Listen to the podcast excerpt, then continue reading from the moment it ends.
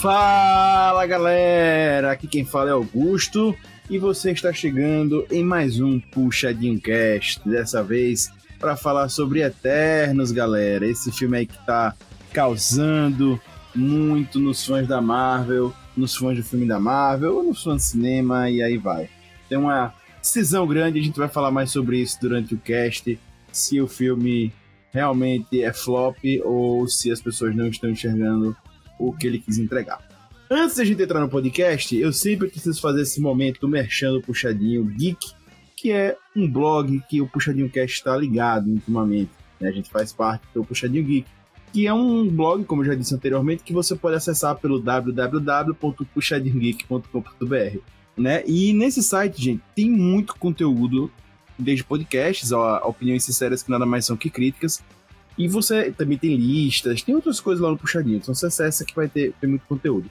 E, cara, a gente fala sobre muita coisa, muita coisa. Quando eu falo muito conteúdo, é muito conteúdo mesmo. A gente tem anime, tem série, tem CDs, tem. Cara, tem muita coisa. Então acessa lá e vê. E isso é uma oportunidade tanto para você que já viu a série, já viu o, o, o, drama, o que você tiver visto, ir lá no, no site e conversar com o autor, porque querendo ou não, quando você lê um texto, você meio que conversa com o autor.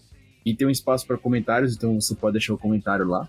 Como também é uma excelente forma de descobrir coisas novas.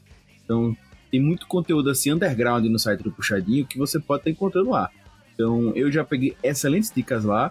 E não só nos textos, mas também nas listas, né? Vira e mexe tem listas no site do Puxadinho e, cara, é fantástico, beleza? E se você quiser comentar sobre esse podcast, tem duas formas. Você pode tanto procurar o Puxadinho Geek nas mídias sociais, Instagram, Facebook, Twitter e afins. E a gente sempre tem lá o post do episódio do podcast. Então você vai lá, procura o de Eternos e comenta, a gente vai adorar ouvir sua opinião. Aproveite e já deixa o seguir, o like, o que for, no, na página do Puxadinho, beleza? E a outra forma de você falar com a gente é por e-mail. Você pode falar com o Puxadinho Cast através do contato arroba puxadinhogeek.com a gente vai ficar felizaço em receber seu e-mail e poder responder de uma forma mais direta, beleza? Então, fica à vontade, a casa é sua. E claro, gente, o Puxadinho Cast é um podcast, além do, do Puxadinho Geek, e a gente precisa de outras coisas, né? Além de todas essas curtidas aí no site do Puxadinho Geek. Que é você avaliar a gente no seu play de podcast. Cara, pra gente isso é muito importante. Então, se ele puder dar estrelinha, da estrelinha. Se ele puder dar nota, da nota. Se ele tiver comentário, faz comentário pra gente é muito legal. Então, fica à vontade aí para estar tá curtindo a gente e seguindo a gente o que dá pra fazer no seu player. Beleza? É isso. Vamos apresentar a mesa que vai falar hoje sobre Eternos. E aí eu já queria começar chamando o hater mais hater do Brasil, o hater mais querido do Brasil. Caseita, seja bem-vindo! E aí galera, será que eu vou hatear mais um filme da Marvel aqui? Boa. E também temos o nosso querido Rob Teles, o nosso Rob Palestrinha. Seja bem-vindo, Rob. Eternos é o Batman vs Superman da Marvel. Eternos saiu em novembro e vem trazendo grandes repercussões na Marvel. O filme estrelado por Angelina Jolie, Richard Madden, Kit Harington, além de ser dirigido e roteirizado pela vencedora do Oscar desse ano, a Chloe Zhao é o filme da Marvel com mais críticas negativas nos agregadores de notas. Passar para as telonas o conceito dos Eternos e apresentar 10 personagens em apenas um filme não é algo fácil. Mas foi esse desastre todo que estão falando? Ao mesmo tempo, muitos gostaram de um filme mais sério da Marvel. Há espaço para filmes mais autorais no MCU? Houve problema na narrativa? Os fãs não estão acostumados a filmes mais sérios, não seja um deviante e cumpra a sua programação de ouvir esse Puxadinho Cast.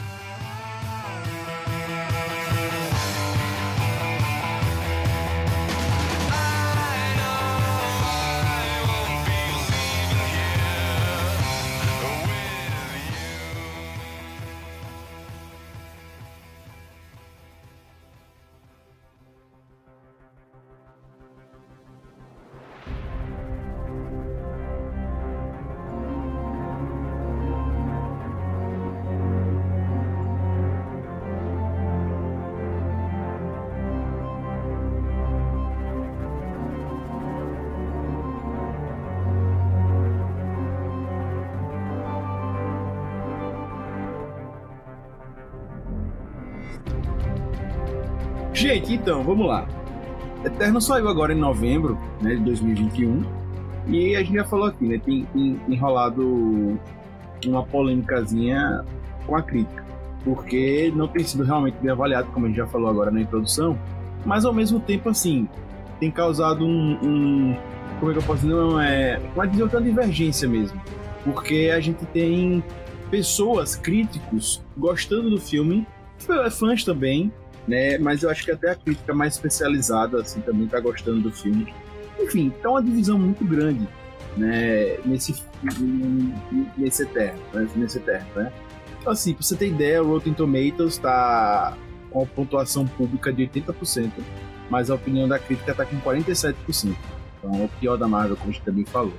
Enfim, então, a gente tá trazendo aqui um filme que é muito polêmico, a gente vai entrar aqui mais em coisas, mas eu quero já deixar isso aqui alerta para vocês. Lembrando que essa primeira parte é sem spoilers. Então vamos à a, a, a sinopse que está nos cinemas. Os Eternos são uma raça de seres imortais que viveram durante a antiguidade da Terra, moldando sua história e suas civilizações enquanto batalhavam os malignos deviantes.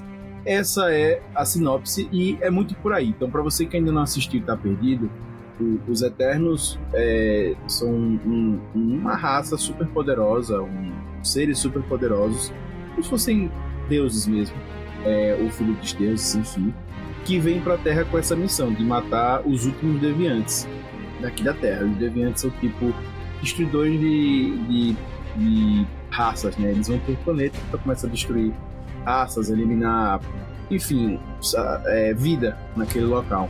Né? E aí os Eternos chegam aqui na Terra para eliminar esses deviantes. E tem todo esse mistério no ar, já no início do filme, porque a gente não sabe muito sobre as histórias dos Eternos, o porquê eles estão aqui, porque os deviantes escolheram vir para a Terra, e tem toda essa, essa todo esse ar aí misterioso. E aí são 10 personagens, né? Os Eternos que são apresentados pra gente no filme são 10, né? Mas tem dois que são importantes já no início, que é o Icaris, que é tipo como se fosse o Superman, né? E, e solta um raio e tal. Mas enfim, ele é como se fosse um líder, mas a chefe, a grande pajé desse, desse grupo, é, vamos dizer assim. Pajé é ruim. Ah, é líder, pô. É líder, pô. Não é líder do grupo. É, mas, é, mas é porque o Icar... É, é porque o Icaris também era tipo, como se fosse um líder deles, né? Mas enfim, ela é como se fosse... Não, a líder é a Salma Hayek, pô. É a Ajax. O... O Icaris, ele é só o mais forte. Ele, tanto que ele tenta, enfim, depois ele tenta ser, mas não, não é. é no é, final ele enfim. acaba não sendo. Vamos dizer assim, enfim. assim, co, co, como diriam no, no futebol, ele é o líder técnico, mas não é o capitão. É. Enfim, eu, eu, eu peguei a referência do pajé é, e tal, porque me lembrou meio como se ela fosse o pajé, aquela líder espiritual mesmo, aquela pessoa que tá tal, mas ele fosse como se fosse o chefe da tribo, né? Mas enfim, é isso. Tem a Jax que comanda mesmo, assim, que ela tem a ligação com o deus superior. É, o Ikshan, não lembro como o nome dele é agora. Akshin. Né? Arshin. Arshin, ela tem essa ligação e ele sempre tá passando informações sobre a missão, os objetivos para ela, e ela repassa para o resto do grupo. E, enfim, e eles passam a habitar aqui a Terra desde 5 mil anos antes de Cristo, 4 mil anos antes de Cristo. E, enfim, então desde o início aqui, mas já existiam seres humanos quando eles chegaram. Essa introdução para vocês saberem, obviamente a gente não vai ter aqui muitos spoilers, e se você ficou com dúvidas, se você ficou perdido nisso que eu falei, é por aí. Eterno já dava essa, essas milhares de dúvidas para quando a gente ia assistir, e é isso. Então vamos lá, vamos adentrar mais agora aqui, começar a papear mesmo sobre o filme. Gente, pegando esse resumo que eu, que eu dei aqui, Eternos é como se fosse isso, os deuses são astronautas, né? Inclusive, muitas daquela. Da, da, fatos históricos que são dúvidas né, na humanidade, muitas interrogações na nossa história, nesse universo Marvel eles explicam que são os Eternos. Ah, os deuses egípcios, as pessoas que ajudavam, enfim, muitos são os Eternos ali. E eu queria saber se vocês já compraram né, essa ideia dos Eternos estarem aqui desde sempre, né, na história da Marvel. Só, só, só corrigindo os egípcios. Só corrigindo, os egípcios não aparecem não no filme, viu? Só pra Não, claro. eles não aparecem. Eu tô só dizendo que eles ele meio não, que. São deuses, são todos esse... os deuses. Os deuses da, Mas eu quero que, aconteceram. quero que você entenda, eu quero que você entenda o seguinte: que é como se a Marvel colocasse que essas interrogações da história Uhum, os não, Eternos eles estavam por trás. Então eles solucionariam, por exemplo, ah, as pirâmides do Egito talvez eles estivessem envolvidos. Eles não, obviamente, eles não passaram por todos os fatos históricos. Mas Ah, talvez ah, eles. depende, é, depende, ou não, né? Ou não, né? Ou não, né?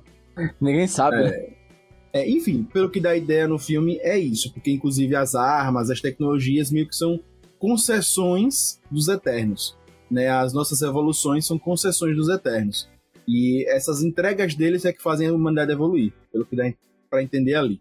E eu queria saber se vocês compraram essa ideia, né? De que os Eternos sempre estiveram aqui, que a gente passou por todo esse tempo aí na Marvel, é, várias décadas aí de coisas acontecendo, de Ultron, Thanos e vários outros fatos, vários outros vilões, várias pessoas que morreram e eles estavam aqui o tempo todo Só você não viu. assistindo. Isso, exatamente, só você não viu. Só assistindo Muito bom. a toda essa desgraça aí. Ah, cara, eu achei isso, velho. E, não- e na maneira que foi colocado no filme é ridícula, né? E tá ali o Kit Harington e tal, ele surge lá. Kit Harington de o Jon Snow, né? Que aí é o Dane. E tal, ele tá ali e tal, tentando dando uma paquerada na. Na Cersei, né? Que é a principal. Que é a protagonista do filme. Tá dando pô, uma paquerada tal, pô. E aí, bem, surge o Deviante e ele vai perguntar. E ele pergunta na sacanagem. E engraçado é isso, ele pergunta na, na piada. Ei, é, eu acho que. Por que vocês não participaram do Thanos? Aí vai ela explicar tudo a sério o porquê, né? E isso é muito engraçado, cara, desse ponto do, do filme que, tipo, realmente é. Você fica na cabeça assim, pô, e essa galera super poderosa.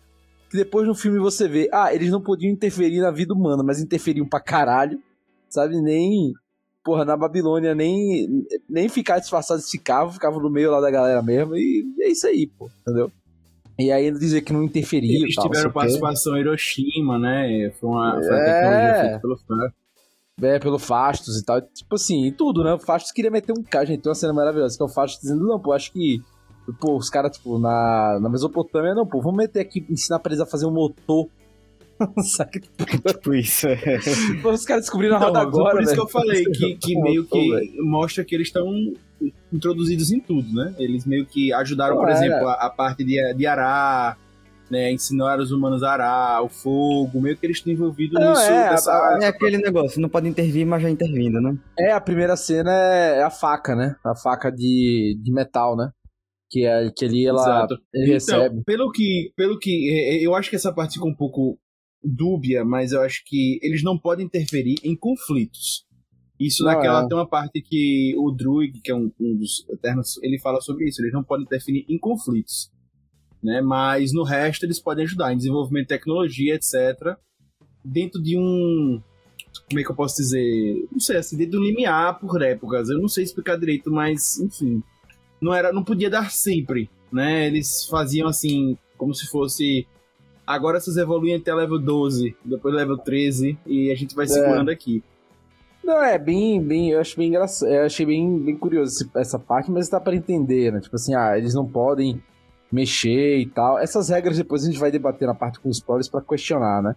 Por algumas partes dessas regras, pra, porque tem spoiler, mas é muito engraçado realmente esse ponto, né? E assim, pô, é uma desculpinha furada, um retconzinho ali rápido, né? Tipo assim, ah, vou justificar por conta disso, né? E aí agora furada eles ressurgem. É, e porra, e assim, Pô, até 1500 os caras não faziam questão de esconder os poderes também, né? Estavam tipo assim com a galera e tal. É, todo mundo sabia que eles eram, né? Aquela, aquele pessoal lá. É, então. Aí, tanto que aí você acaba vendo depois né, que os mitos dos deuses foram baseados neles, né? E a própria Duende, que é a, a eterna adolescente, né? Ela que criava, né, assim, os contos, fazia os negócios e a galera, ó, tal. Né? Aí, por, e muitos deuses derivados com o nome do. Quer dizer, muitos deuses derivados com seus nomes, né? E tal.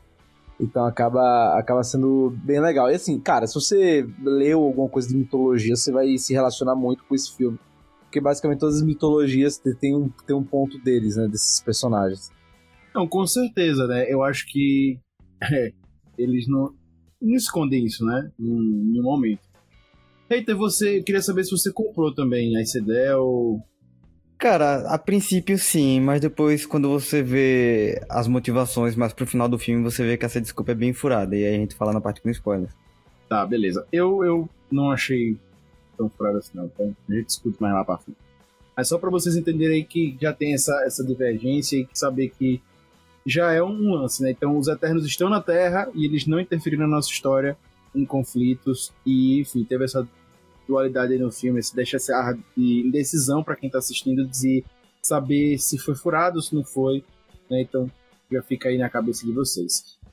O filme ele traz um até é, um debate né, sobre religião e fé, porque a gente tem lá um, um, um, Deus, né, vamos colocar assim, dos eternos, né? A pessoa que criou eles, a pessoa que mandou eles e que apesar deles não saberem muito de onde eles vieram, de como eles nasceram, de como, enfim, não tem, não tem muito explicando, mas eles seguem esse Deus, né? O Akshen, né? Akshen. Arishem. Né? Arishem. Tô errando toda vez, não tem jeito. É, e eu queria saber para vocês como foi ver esse debate, essa, essa, essa, esse misto que aparece o tempo todo no filme de questionar ou não questionar, seguir ou não seguir. Acho meio complexo, né? Porque eles não conheciam outra, outra possibilidade, né? A vida deles era aquilo ali, né? Acho meio difícil você se rebelar sendo que você não conhece outro, outro jeito. Eu acho que é legal nesse ponto é que eles, como eles interagem muito com os seres humanos, eles vão mudando um pouco a percepção de algumas coisas, da interpretação das regras, vamos botar assim, né? E eu acho que, cara, e, e é muito bom esse ponto. Eu acho que isso aí é onde o, o filme mais, mais acerta, né? Quando você para pra refletir, é justamente nisso, da fé cega ou de você cara, beleza, eu tenho, tenho uma crença que eu vivi a vida inteira, mas tem, tem fatos acontecendo que vão de encontro e eu preciso repensar no que eu acredito, né? Acho que isso, esse duelo a gente vê muito na Ajax, né? E no, no, no Icaris, né? E tipo, a Ajax, apesar dela ser o principal ponto de comunicação com Arashin, ela começa a mudar um pouco o seu pensamento. Isso, gente, não é spoiler não, tá? Isso aí é, é a letrinha subindo no negócio, né? E o Icaris, ele, ela até cita isso, ele é o cara que é mais obediente às ordens do Arashin. Ele é o cara que não, não muda. Então você vê que desde esse começo você já tem um conflito ali. E, cara, obedecer cegamente esse, esse ser superior e acreditar fielmente naquilo que me dizem que é para acreditar. Né, e que você acaba obedecendo sem perguntar o porquê, apenas obedece. Né? E porquê? Ah, porque é. Tudo vai ter uma razão, né? No final, tudo tem uma razão do porquê. Mas, e aí as decisões vão de cada um, de cada um com suas experiências. E isso é legal em um determinado ponto do filme, que é onde tem um principal conflito, né? Que você vê que cada um dos Eternos vai ter um embate sobre isso, vai ter uma maneira de interpretar isso. Né? E isso é bem legal, que poderia, enfim, ter sido melhor explorado de, do que apenas uma briga. Mas que, cara, é muito. É um ponto muito chave. Eu acho que é uma boa discussão, porque você pega seres ultra poderosos que automaticamente você pensaria, porra, esses são os deuses na Terra, só que eles, entre aspas, têm um deus acima deles, né? E que mesmo eles sendo super poderosos, eles ainda não têm um controle de tudo, e eles que são, vamos dizer assim, é, é, são levados a uma crença e a obedecê-la, né? Então eu acho que esse é o principal ponto do, do filme. E é um debate, cara, que poderia ter sido ainda melhor explorado com se tivesse se tivessem dado mais espaço à diretora para brilhar nos diálogos, em alguns momentos mais, mais intimistas. Eu queria pegar, tentar pegar essa pauta do, do Arishi como Deus, e eu acho que a Cloizal soube trabalhar muito bem esse lance do da parte visual mesmo, né? De a gente ver o Arishin ter um misto ali de que a gente consegue enxergar ele, mas mesmo assim é de relance. Os momentos que ele aparece é, com a conversa com a Ajax. É, é, é, eu gostei, cara. Eu gostei. Eu achei que ficou muito bem feito. Ele passa esse ar de superior. É, eu achei que ficou muito, muito bem bolado, sabe? A parte do roteiro. Ficou. Enfim, eu gostei. Lógico, concordo com você. Acho que essa parte da dúvida poderia ser, ter, ter sido melhor trabalhada, de fato. Mas quanto à parte física do personagem, as aparições, eu gostei muito do Archie. Para mim, ele me passou esse ar de onipotência, esse ar de, de, de, de, realmente ser muito poderoso, de ser realmente um grande senhor, né? um grande deus. E, enfim.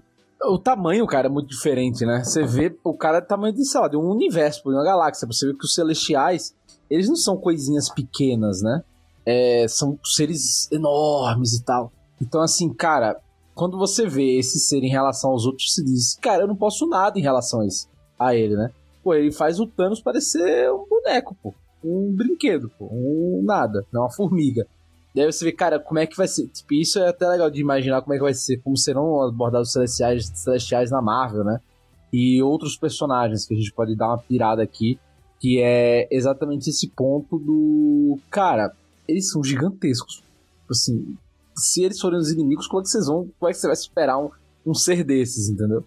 E, Rob, tem, tem aquela questão que os filmes da Marvel tem que esses filmes de super-herói acabam tendo, e anime tem, enfim, tem aquela história de do Dragon Ball Z, do Cavaleiro Zodíaco, que você tem que sempre fazer algo maior, uma ameaça gigante, incrível e tal. E o Arishin, ele passa isso em relação ao Thanos, em relação ao, ao Ultron, né? Ele é uma evolução em tamanho, mas também em grandiosidade, né? Você realmente passa a ver que ele é um, literalmente um bichão da porra.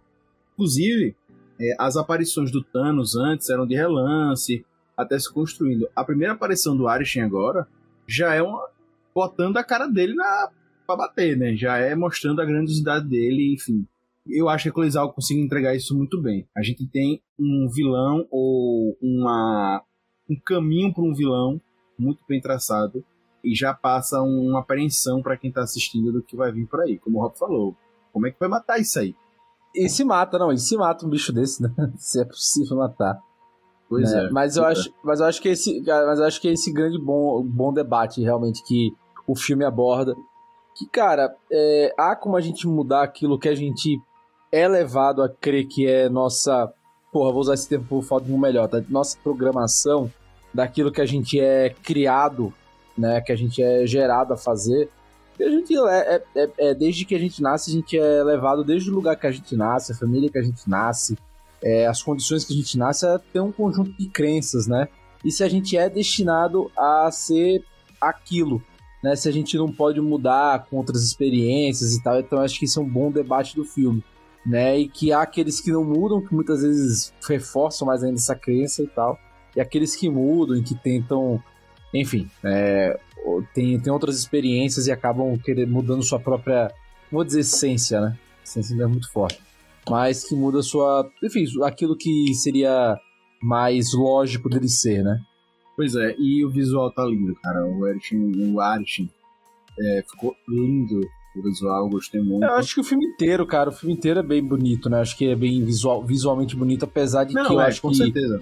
E, e, em alguns momentos eles usaram. Aí que vê um incômodo meu, eles usaram muitas cores lavadas. Tipo assim, parece. Isso, tá, isso tem em Duna também, que é algo que incomoda. Parece que usou um tom pastel, um filtro, um sépia, sabe, sei lá, no, no Instagram e, e que poderia se deixar um pouco mais, porra, vou falar isso, mas é horrível, colorido, né? Porque, tipo, tem que ser. Pra ser triste, tem que ser sem cor, sabe? Tem que ser com um clima frio, entendeu? Você baixa a parte de saturação, a saturação do negócio, muito contraste tá ligado? Sim. Bem, é, antes de entrar mais no, nesse, nesse lance, né, eu queria, como eu falei aqui, elogiei bastante essa construção do, do Arishin, né? Mas o Rob já falou aí das cores, mas a gente tem um outro ponto que foi muito batido, né, pela, pela quem assistiu, por uma crítica, enfim, por alguns fãs, etc. Que a Coisal talvez não tenha acertado no ritmo do filme. É, a gente está acostumado a ter filmes da Marvel com mais pancadaria mais rápida, é pá, mesmo Guerra Infinita, os filmes com Thanos que acabaram sendo filmes maiores, eles têm uma outra pegada de, de, de ação, outra pegada de, de, aceleração mesmo, né? O filme é muito mais, vamos dizer assim, ligado, né, no 220. E Eternos não teve tanto isso. Né? A gente tem duas horas e meia de filme e muita gente falando que, que foi muito tempo para pouca história. E que às vezes quando acelerava, diminuía o ritmo. Acelerava, diminuía o ritmo. E eu queria saber de vocês, gente. Para vocês, o tempo foi bem gasto? Isso não foi um problema? Como é que vocês viram essa, essa parte do, do ritmo? Do... Eu acho que duas horas e meia foi demais. Foi muito arrastado, uma barriga gigantesca ali. Coisa que não precisava mostrar e, tipo, tinha até algumas cenas repetidas. Passava mais de uma vez a mesma cena, praticamente. Meu irmão, o que a gente viu do Richard Madden olhando o sol naquela, na, naquela parte desértica com coqueiro, meu irmão. Puta que pariu. Aquilo ali, aquilo ali compete com. Aquilo ali compete com a repetição de Zendaya no Duna, velho. Tiveram que preencher. Eu acho que é um, que é um, pro, eu acho que é um problema você ter um filme de duas horas e meia e que você sai com a sensação, tipo, porra, é só isso a história? É só isso que tem, entendeu? Tipo, a história final é essa mesmo? Tipo, é só isso? Então, é isso eu acho que é um problema. Eu acho que o problema não é da Cloizal apenas, né? Eu acho que teve. Cara, é um filme. Não sei se vocês sentiram isso também. E que teve o amor do produtor ali no final, velho. Vocês sentiram isso também? Tipo assim, cara, tem coisa aqui que não é da diretora, é do, da, da Marvel gritando. O que você achou? Cara, vou dizer assim: primeiro tem que ter luta, né? Luta pra caralho. Outra, menos diálogo. E, e o estilo de filmagem mais cortado, né? Mais picado. Muita edição. Porque, pô, se vocês. A gente assistiu aqui Nomadland, né? Por causa do, do Oscar. E, cara, é outro tipo de filme. É outro tipo de filme. Você vê a Cloizal, porra, deixa os planos, não fica fazendo corte, deixa os diálogos rolarem, aquela coisa bem mais contemplativa, mas ao mesmo tempo você deixa os atores até um pouco mais soltos. Cara, aqui tá no, no, negócio padrão da Marvel. Corta, corta, pica, corta, pica, corta. Pica. O diálogo você vai cortando várias vezes pra, cada, pra cara de cada pessoa, entendeu? Você não deixa no espaço aberto rolando aquele diálogo ali, ou com a câmera girando e tal. Sim, ele fica espaçado. É. E isso a gente fala de diálogo, né? Mas, tipo, eu acho que até mesmo do ritmo que ela queria contar a história, né? É, é, e aí acho que por isso que eu digo que tem um dedo diretor, porque tipo, tem momentos que não precisava ter uma luta, uma briga, poderia se resolver talvez numa conversa ou numa discussão muito grande. E que não, pô, tem que ter uma porrada, sabe? Tem que botar um monstro ali de CGI pra ter uma porrada. Tem que ter essa porrada, entendeu? Não pode, não pode ser de outro jeito, saca? É, mas acho que aí é, o filme da Marvel só diálogo, acho que não rola, né? Não, eu acho que não só diálogo, acho que até poderia ter mais entendeu? Mais diálogos, mais reflexões ali, que eu acho que o grande, o melhor ponto do filme é o momento do seu clímax ali perto do final, em que estão todos os Eternos discutindo. Porra, aqui é um momento legal, sabe? De lavagem de roupa suja, vamos por aí. Só que, pô, aquele é rápido, né? Tipo, gasta esse tempo com muito mais coisa, com muito mais outros problemas. E, pô, a gente tem personagens que tem, sei lá, mais de 7 mil anos de história aí, de rancores, né? E questões, sabe? Não, mas então... aí ia ficar um eternos casos de, casos de família. Ah, cara, mas, é, é, mas nada mais é, pô. Mas nada mais é que isso, pô. No final é, no final é. Você vê, é um, caso, um grande caso de família com um incesto no meio. Mas é isso aí. É. Então, cara, eu acho que esse é o ponto. É, eu acho que é. Mas não tô falando só do diálogo em si, sabe? Eu acho que poderia ter sido melhor aproveitar esse ponto, porque, cara, acaba sendo um filme com uma estrutura meio previsível. Você sabe que, tipo, porra, estamos na metade do filme e só, só apareceram seis. Porra, vai ter que apresentar os outros quatro. Os caras vão ter que correr atrás dos outros quatro. Então a gente já sabe que agora eles vão ficar tipo, pulando de galho em galho até achar todo mundo, entendeu? Você sabe que vai achar, vai ter uma luta no final e tal. Porra, eles mantiveram essa mesma estrutura que poderia ser mudado. Mas é a estrutura do filme Marvel, eles não vão mudar. Então é aquilo, acabou sendo tipo um filho, vamos dizer assim, um filho sem pai né? E sem mãe, no caso, porque tipo, não tem o suficiente da Cloizal e não tem o suficiente da Marvel. Então acho que é por isso que eu diria que é até um meio que um Batman vs Superman, porque ele é mais lento, ele é mais contemplativo, ele é mais sério, apesar de ter muita piada, especialmente do personagem Kingo. Mas assim, apesar disso, ele tenta trazer esse tom mais drama, mais pesado, né? Mas, cara, e vai dividir os fãs, velho. Vai dividir os fãs. Pô, será que esse filme mais cinza é melhor? Será que não é? Nesse lance. Não, mas eu não acho que a Chloe vai ficar apagada no filme, não. Acho que você vê muito dela ali ainda. Ah, cara, você vê muito, mas acho que você vê menos do que seria. Principalmente em termos de edição, cara. Porra, a mina foi, concorreu ao Oscar de edição. Por, por causa ela que editou, não foi eu, não me lembro. Ela, ela editou, fotografou, escreveu o roteiro e dirigiu. Ela só não atuou naquela. É, é 100% dela. É. é. Então, assim, porra, então, é exato, você não tem como dizer. Então você vê o, o, a única coisa que se aparenta um pouco são as fotografias, é a fotografia. Sabe? Tipo, você pega mais esse, essa parte da, da, fotografia. Mas eu acho que ela queria muito mais fazer algo, pô, pô, vou dizer. E isso ela falou que é inspiração pro filme dela, hein? especialmente pro Icarus, mas aí não é nem inspiração, é cópia mesmo. Que é do Superman do Henry Cavill. É, eu ouvi, eu vi isso aí que é tipo, como seriam esses deuses lidando com a humanidade? E não com a humanidade apenas a humanidade, os seres humanos, mas com eles ganhando humanidade. Entendeu? Como seria isso, né? Essa interação e tal. Então, pô, eu acho que ela queria explorar muito mais esse ponto. Só que, cara, tem que ter luta, tem que ter uns personagens que, pô, eu vou dizer aqui, já odiei os deviantes. Assim, no final, literalmente tiveram que cara, acaba com isso aí porque não tem mais sentido. Sabe? Terminou, teve um final horroroso ali. E, enfim. E é coisa da Marvel, velho. Então, você acabou parecendo um, uns chefões meio do nada.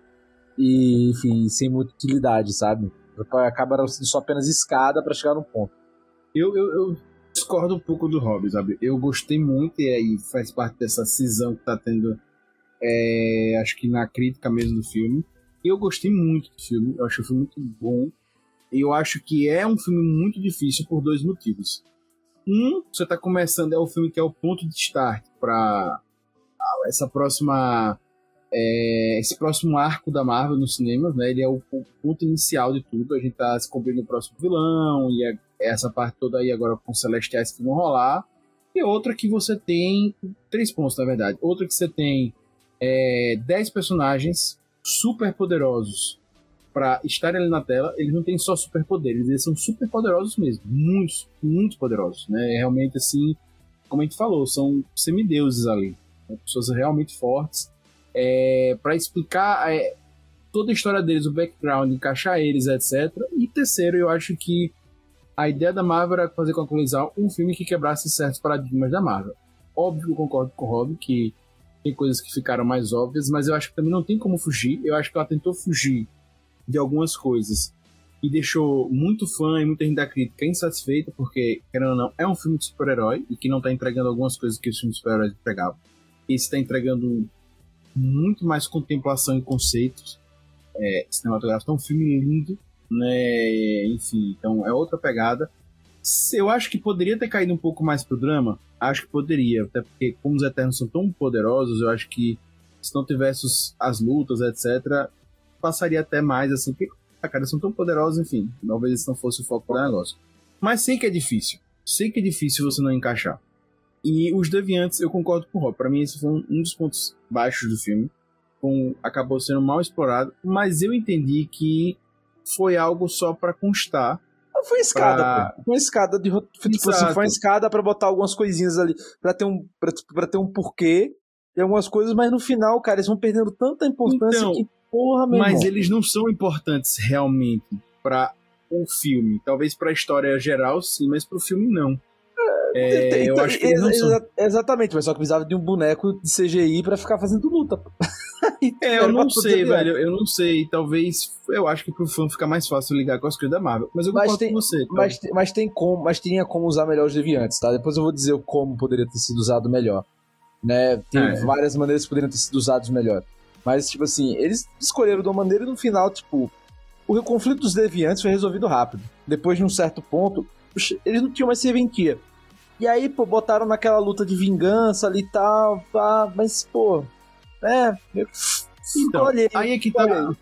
Aí é que tá o lance, eu concordo com você, sabe, Rob? Eu acho que tem essas coisas que a gente pode debater, mas eu gostei muito do filme e eu acho que o ritmo.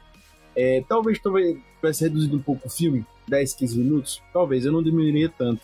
É, eu acho que o filme realmente tem que ser longo para explicar muitas coisas e acho que o filme entrega uma coisa assim muito interessante. Mas novamente, Augusto, é isso que é o lance. Eu acho que eu acho que o filme é longo justamente porque ele explica o que ele tinha que explicar, ele explica em 25 minutos.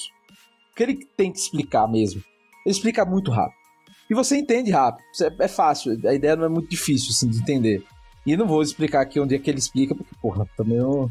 aí já seria um, um, um monte de spoiler, entendeu? Então, assim, eu acho que aí poderia ser cortado. Eu acho que. E aí é o problema. Tipo, ah, beleza. Então ele queria explorar mais personagens. Explorar melhor a, a questão, o conflito dos personagens, né? Entre si, porque eram 10 personagens para apresentar, que é uma grande dificuldade, é um grande problema. Poderia, mas aí você sai com um gosto de tipo, é, mas não foi bem feito. Entendeu? Esse pra mim é o problema. Eu acho que estruturalmente o filme, em termos de, de roteiro e história, ele deve. Ele deve. Eu não tô dizendo que, pô, o problema é ele ter duas horas e meia, ou ele ser contemplativo e tal. Não, eu acho que o problema é até o contrário. É ele ainda se prender, obviamente, porque a Marvel é uma produtora que mete a mão mesmo, eles não, eles não são, eles não deixam o artista pirar, né? Apesar de terem trazido a Cloizal e tal, mas eles não deixam o artista pirar. E com certeza, cara, vocês vão ver mas filmes da Cloizal autorais depois. Que, eu acho que ele, ele liberou muito pra Colisal, assim, cara. Acho que realmente ela poderia ter feito muito mais. Acho que seguraram, é o filme acho mais que seguraram bem a. Não, se o filme mais, mais, mais diferente da Marvel, eu acho que sim. Mas eu Então. não diria que esse filme é. Mas porque o resto da Marvel é muito parecido, Tem- porque não tem, Tem nenhum. muita assinatura dela, cara. Tem muita assinatura dela nos só tem, takes, só tem, ó, no- na- só existe, ó, só existem hoje dois diretores autorais na Marvel. Só existem dois, de todos os filmes. Só existem dois. O resto tudo é diretor e produtor. Não existe nenhum outro que não seja. É a Chloe Zhao e o Taika Waititi. E vou dizer, pô, o filme o Thor Ragnarok, que não é o meu tipo de filme que eu, que eu, eu não gostei tanto assim do tipo filme, é o filme mais autoral da Marvel. É mais autoral que esse. Se vocês já viram as coisas que o Taika Waititi tinha feito antes, você sabia exatamente o que ia acontecer ali. E exatamente o Taika Waititi, ele evita a luta, ele força a piada o tempo todo. Tem as lutinhas? Tem. Mas ele evita muita luta, muita... E aí, cara, e quando você vê na Chloe Zhao, também é, é autoral de certo modo, porque o da Marvel o resto tudo é filme de produtora. Vocês muitas vezes vocês não vão nem lembrar quem era o diretor dos outros filmes, né? E, pô, não vale dizer, pô, John Favreau. John Favreau não é diretor autoral, né, do Homem de Ferro.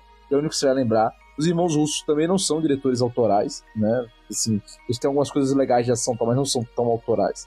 Então esse é o ponto, pô, sabe? Então, eu acho que, velho, quando você pega o, o Taika Waititi, que tem a maneira dele fazer de comédia. Ah, pronto, tem outro que é, que é também, mas ele se encaixa um pouco mais nesse estilo, que é o James Gunn.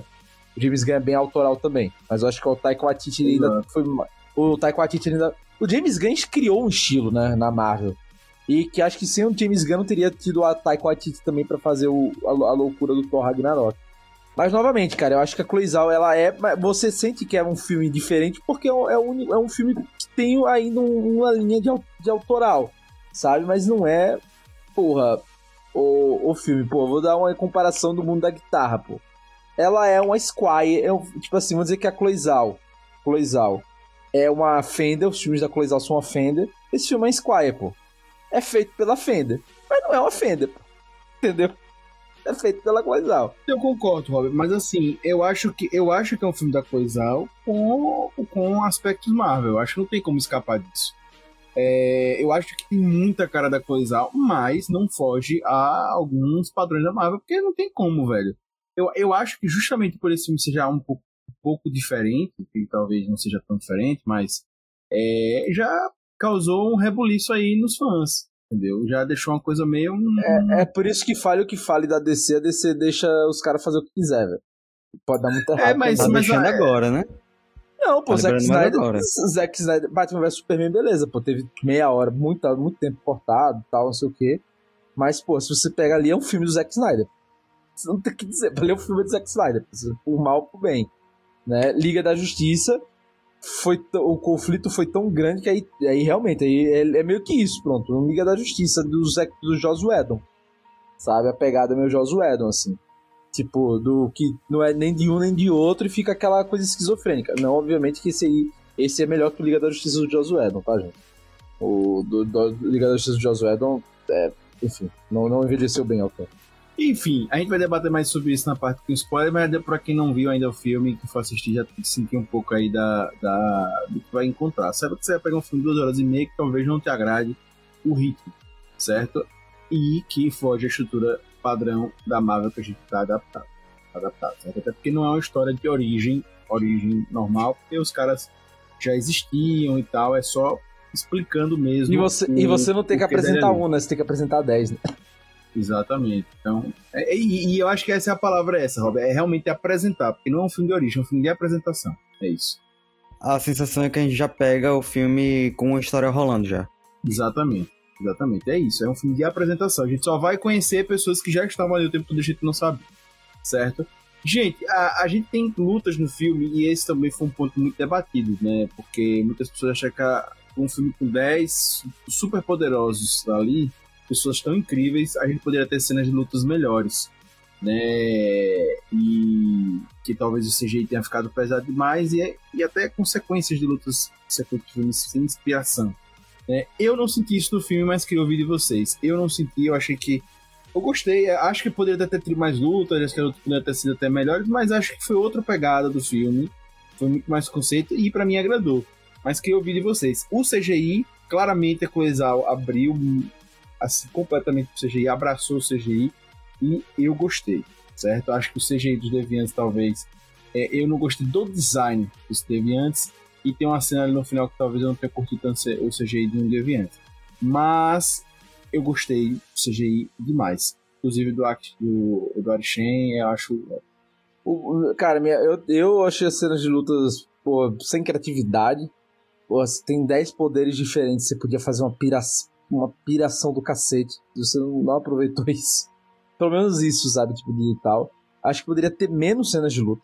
Até. Eu acho que não precisava ter. Poderia, novamente, eu, acho, eu gostaria de um filme mais diferentão ainda do que ele foi. Né? Eu acho que o que pesa é isso, sabe? E, cara, o CGI é pesado. O CGI é pesado. Você vê momentos, pô, porra, tem hora que a. que você vê que não é a Angelina Jolie, pô, nem a dublê, pô. É o, é o computador, entendeu? E você vê isso com vários personagens, sabe? Pesa, tem momentos que pesa. Mas é, o problema não é da Cloizal, pô, é porque tem vários pontos, assim, tipo, ela usou muito é, lugar em iluminação aberta, então quando você faz a transição com, com o CG não fica legal. Isso eu achei legal, mas aí também você tem a vantagem de, pô, com a iluminação natural, ter toda aquela cena de grandiosidade, aquela impressão de grandiosidade, né, e tal. É muito legal. Mas assim, eu acho que o problema do CG não é nem isso, é renderizado, cara. É mal renderizado. Acho que o filme é mal renderizado. Né? Aí fica com o problema da Industrial Light and Magic, né, de fazer. E, cara, e a Cloizal, porra, nunca fez cena de ação nem trabalhou com CGI, pô. Também não dá pra esperar dela, né, as melhores cenas criativas do mundo tal, não sei o quê, porque, porra, é sacanagem gente querer também comparar com a criatividade de utilização, por exemplo, do Guerra Infinita e do Ultimato, porque ali sim você vê os caras super poderosos sendo utilizados de maneira mais criativa, sabe? E aqui você poderia utilizar, né? Porque, novamente, aqui a gente tem personagens com 7 mil anos de, de entrosamento, né? Então poderia ter muita, ter muita cena pô, que você vê o Klingo pulando, soltando lá o Leigan dele da mão, com, sei lá, o Icarus rebatendo com, com, sei lá, com o raio do olho dele, sabe? E virando um mega raio, entendeu? Sei lá, umas coisas dessas, maluco, entendeu? Mas acho que justamente o filme perde tanto tempo com barriga e conversa e contemplação, etc., que não tem como se trabalhar tanta luta. Apesar de você ter achado não, muito, eu achei pouco. Não, não, eu acho até, até muito pro que o filme de, acho que queria ter, e o que eu acho, tipo assim, o problema não são as. Não é a quantidade de luta apenas, né? É que as lutas são qualquer coisa, pô. Você não pira são nos poderes dos personagens. jogadas de um filme, né? É, são feitas de qualquer forma, sabe? Tipo, né? de qualquer forma é foda, parece que os caras nem trabalharam, né? Mas é então. feito de. Mas é feito de. Cara, não é, não é, não é inspirado. Tipo, você vê que não é alguém que saca de luta, sabe? Fazer luta ali. Ou na coreografia, entendeu? E, pô, você tem a Atena, você tem o Gilgamesh, você tem, pô, grandes personagens ali de luta física, pô, do Kingo, cara. Que é, pô, o cara solta um raio pela mão, pô, tipo Leigan, cara, sabe? Pô, é do caralho. Pô, a, a Duende, cara, ela é mal explorada, sabe? Eu acho que até algumas. A, a Cersei também, é, eu acho que o poder dela não é mostrado da maneira de uma maneira melhor, entendeu? Que poderia ter sido melhor, melhor aproveitado, né? Tal. Então, esses pontos, é, né? Você falou agora, realmente é verdade. Os poderes não são muito bem aproveitados no filme. É, porque são muitos poderes, porque cara. Então, são muitos poderes, é, são muitos poderes. Mas, Mas eu então, acho que exatamente pra uma apresentação tá ok. Eu acho que tá ok. Não tinha como fazer muito além disso, sabe? Eu acho que deu pra entender. Eu acho que é não, é isso, deu pra é, entender. É, é, eu, eu não tô dizendo, tipo, não tô, eu tô dizendo que foi utilizado e apresentado, você pode ter os mesmos segundos os mesmos minutos, só que fazendo coisas muito melhores. É isso que eu tô dizendo. Eu não tô dizendo que o problema foi tempo, de tipo, ah, tem que apresentar, tem que correr pra apresentar. Não, você tá ali, tem aquele tempo de luta, não tem? Faça algo melhor. Esse é o ponto. Eu, eu, eu acho que ficou meio superficial é o Icarus, é, deles, é, o Icarus soltando, é o Icarus soltando raio e dando soco, pô. E voando. A gente vê isso do... Porra, as cenas de luta do Superman de 2000 quando é o Superman? 2000 quando? 2013? 2013. 2013 porra, do Superman de 2013 são bem mais inspiradas que essa. E pode qualquer luta do Superman. E aí que não é um filme focado em luta, vale lembrar. Não é um filme focado em luta. Só tem uma luta final, basicamente. Então é isso. E aí você vê, pô, Superman. Porra, so, isso são dois caras fodas se socando e destruindo a cidade. Né? Mas, Galera, pô, vamos fazer o seguinte: vamos fazer o seguinte. Acho que a gente já tá assim, beirando os spoilers. E. Não, pô. Spoiler, Calma, tô... não. Escuta, eu tava falando pra do, poder... falando do Superman, velho. falando do Superman. Pra gente, poder, pra gente poder entrar melhor, porque eu acho que quando a gente tá falando dos personagens agora, da apresentação, a gente vai acabar caindo, porque eu quero responder. E se eu responder, eu vou responder com spoilers. Então, Beleza, por então. isso, eu acho melhor a gente já seguir aqui pra finalizar esse bloco. Eu já queria ouvir de vocês. Gente, pra quem não viu ainda, recomendação: vale ou não vale a pena assistir o filme? Ah, cara, assim, se você tem grana, vá. Se você não tem grana, espere ir pro Disney Plus. Eu, eu sinceramente, não, não, não me arrependo de ter pagado os 20 reais da meia lá que eu paguei.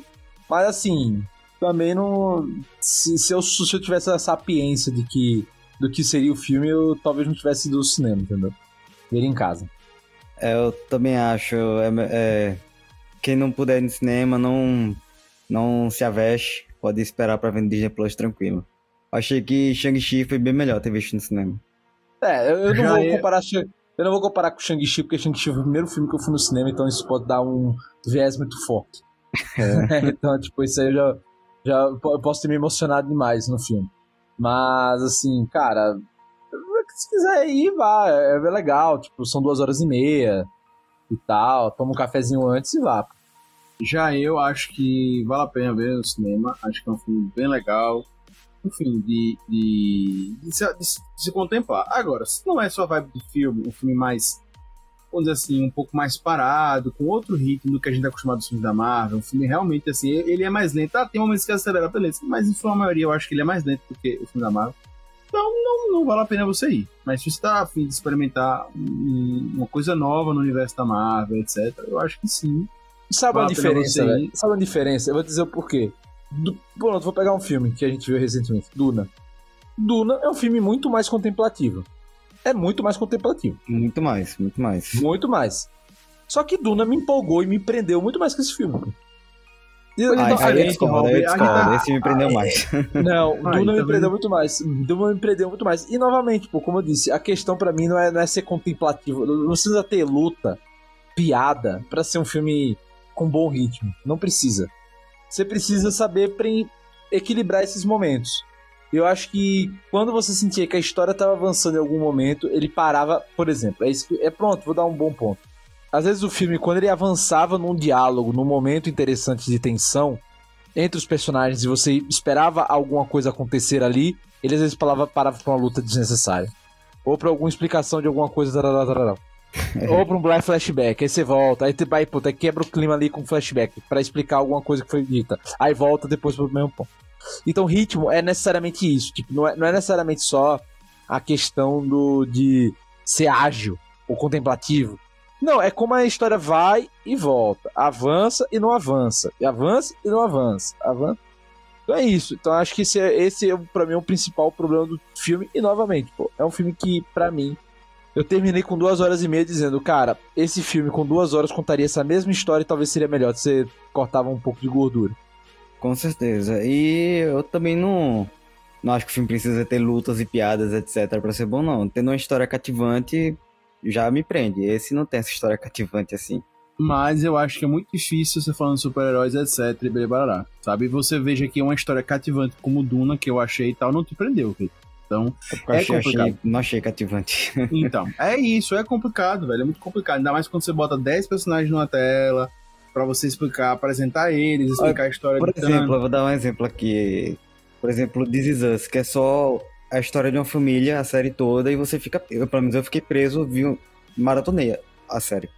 E não acontece mas nada. Mas é assim, outra que, pegada, Rita. Aí também, eu acho que, como disse, para você quebrar esse paradigma. Não, mas aí é sério, é filme. filme. É, não, e pra você quebrar esse paradigma, fazer um filme de drama no filme pra fãs de super-herói ainda é muito complicado.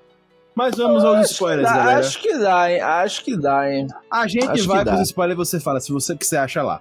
Viu? Se nós não sair daqui hoje. Como eu fui cortado por esse animal, eu vou falar agora. Eu me esqueci o que eu ia falar, esse me lascou. Não, assim, é, não, vai ter filme sim, de, vai ter um momento, vai ter um filme de drama com heróis. Só que você não vai ver ele no começo da Marvel, você vai ver na DC. Esse filme você não vai é, ver na você vai E você vai ver que não presta, entendeu? Não presta, presta, poxa. Você gostou de Coringa? Coringa é um filme de drama com personagens de quadrinhos. Aí é que muda, você veja. A sua primeira frase foi com super-heróis e a segunda foi com personagens de quadrinho. É essa a diferença, entendeu? Você vai pegar algum super-herói que vai ter o. Você tá vai, comparando o Coringa, um cara que não tem poderes, um cara que não tem poderes, com. Batman não tem poderes. Um filme, Bat com Batman não tem poderes. um filme com um filme. Então, vamos ver agora. O Batman a gente não conseguiu ter um filme de drama. Aí você tá pegando, você tá misturando os assuntos. um filme de drama com Coringa é muito mais fácil do que um filme de drama com E você tá, Batman. dizendo, você tá dizendo que o filme da DC não presta. Tô, tô dizendo mesmo. E você não gostou do, Você achou do Coringa uma merda. Ah, amei Coringa. Amei Coringa. E Mas você achou preciso dar- Batman Cavaleiro das Novas Mas merda. preciso, mas preciso que os cortes, né, façam sucesso na internet. Eu preciso fazer essas fases de efeitos. É Ah, isso, tá, cara. é, tá falando besteira. Mas enfim, vai, vai, avança aí, avança aí. Inclusive, eu acho que o, o Coringa é um personagem muito humano e você fazer um filme de drama de boas. Agora, você pegar os Eternos, os caras cheios de poderes, fazer um filme de drama, eu adoraria. Cara, e, Mas e é eu- isso que é legal Mas pra eu ouviria monte de- dizendo. Aí eu ouviria hater dizendo, ah, não me prendeu. Não, pô, mas pode perder. Se o drama for bem escrito, o cara, o cara, o cara vê novela, porra. Novela é o quê? Um monte de gente lá pro drama familiar, pô. Você pode fazer um puta drama Ei, pô, familiar com ei, Deus, pô. pô. Ei, pô, Rob, se, se Eternos fosse dirigido por. Qual é o nome dele? Lucas? José Manuel Carneiro, pronto. Escrito José por José Manuel. Carneiro. É meu irmão, botar eles nas favela, pá. Lucas gostava. Lucas gostava.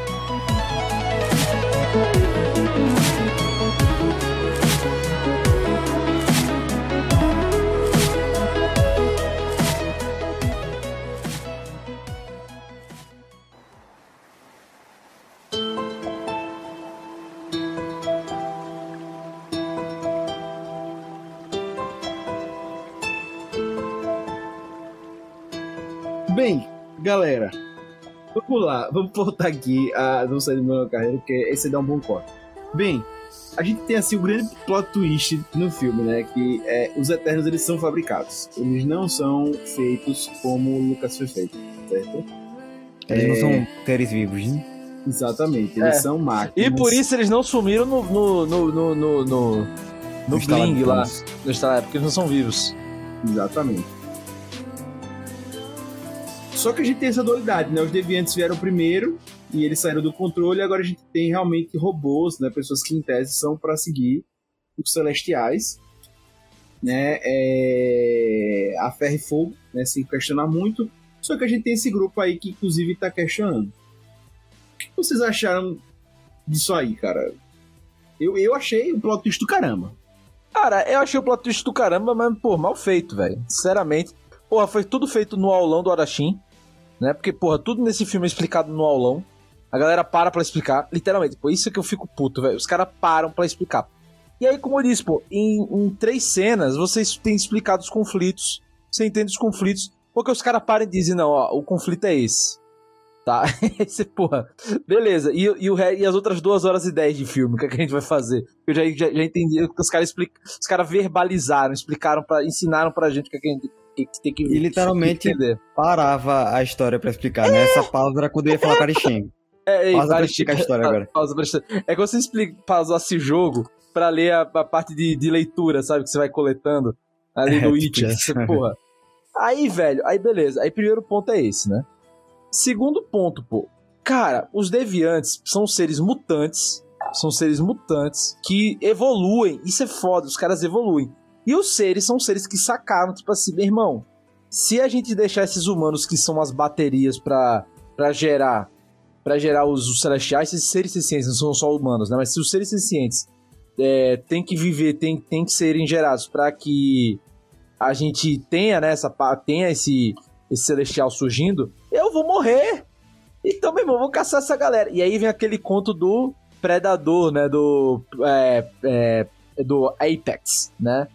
Do. Como é que é o nome, porra? Predador, como é que é o nome? Quem?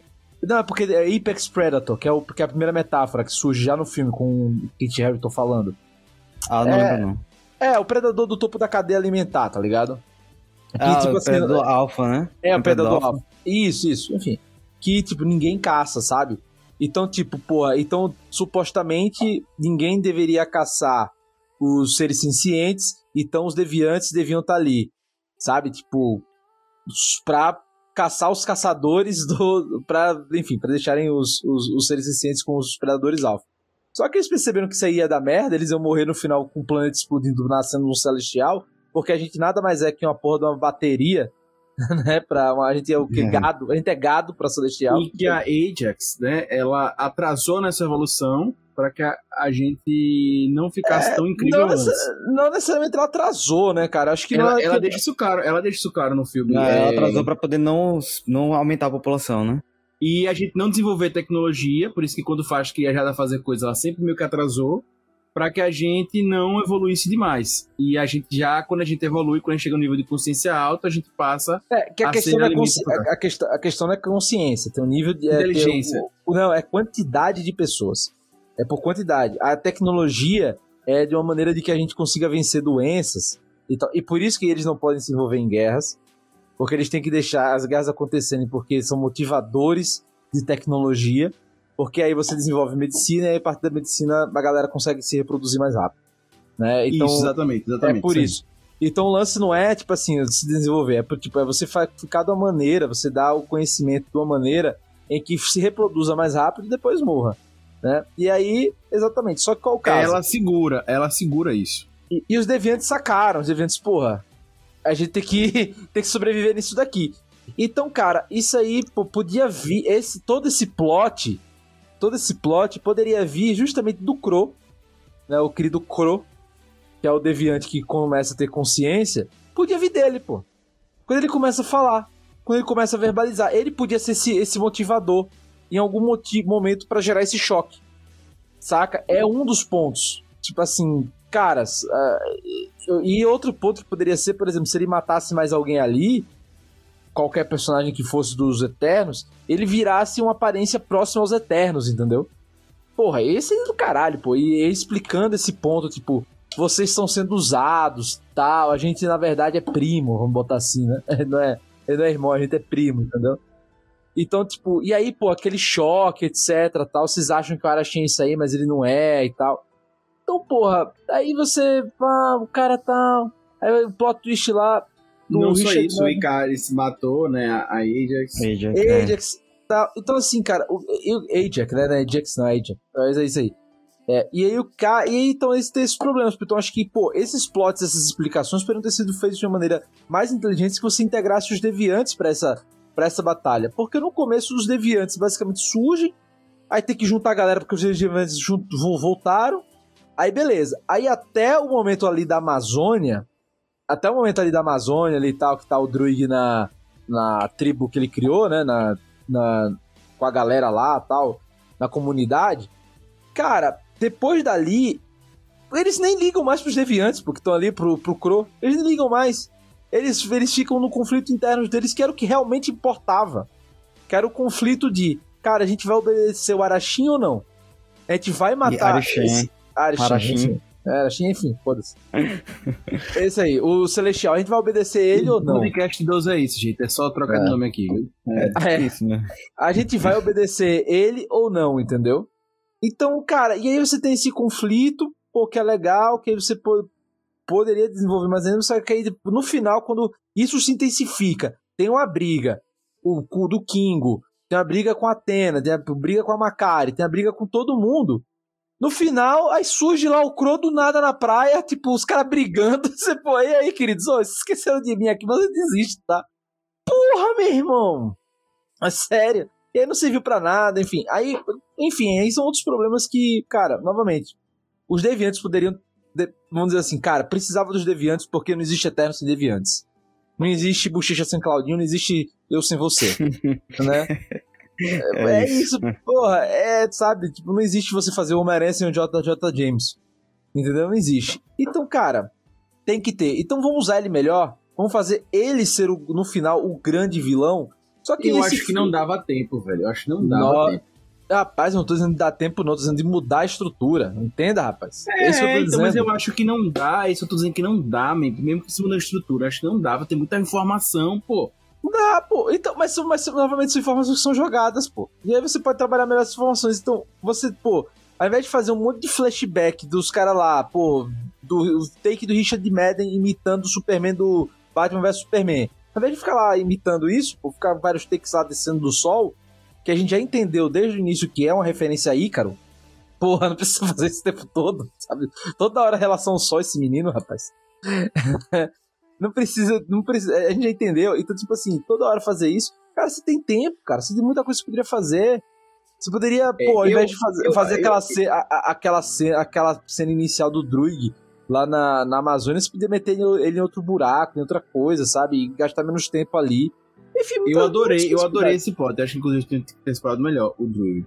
Né? Eu, eu acho, velho, que o foco ela conseguiu entregar. Que era realmente mostrar sobre o- o Arishen, é, mostrar essa dualidade, mostrar os conflitos internos. Eu, eu, eu achei que era isso que dava pra entregar, velho. Ah, você tá dizendo construção? Não, Talvez, realmente. Mas, era, mas era melhor, isso, mas eu acho que né, Exatamente, você falou que era o ponto central do filme. E não tem deviante.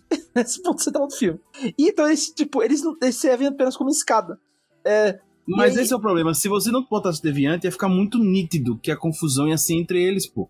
E não ia entregar o plot twist. Não ia entregar. é, é, é, é, enfim, ia ficar muito mais óbvio tudo, pô. E acho que Não, o deviante não, eles justamente entram pra. pra teria, teria, poderia ter outro, pô. Poderia ter, tipo, apenas a traição do. Poderia, poderia ter, por exemplo, uma, uma, uma rebelião, a Age aqui falando, e o que ia mudar as coisas, e o Rob Stark lá matando ela. E aí você, beleza, pô, caralho, o Rob Stark matou ela. E aí a revelação é que o Rob Stark era o grande filho da puta desde o início. Podia ser isso, né? Podia ser um dos motivos, entendeu? Então, assim, tem várias maneiras de se fazer. Porra, tiveram duas horas e meia pra isso, pô. É que nem o, fi o filme do. Novamente, do Zack Snyder, pô. O filme do Zack Snyder. Você vê, você vê um filme do Zack Snyder de quatro horas e você ainda diz, porra, meu irmão, o cara ainda queria botar mais coisa. O cara vai um filme de quatro horas, pô.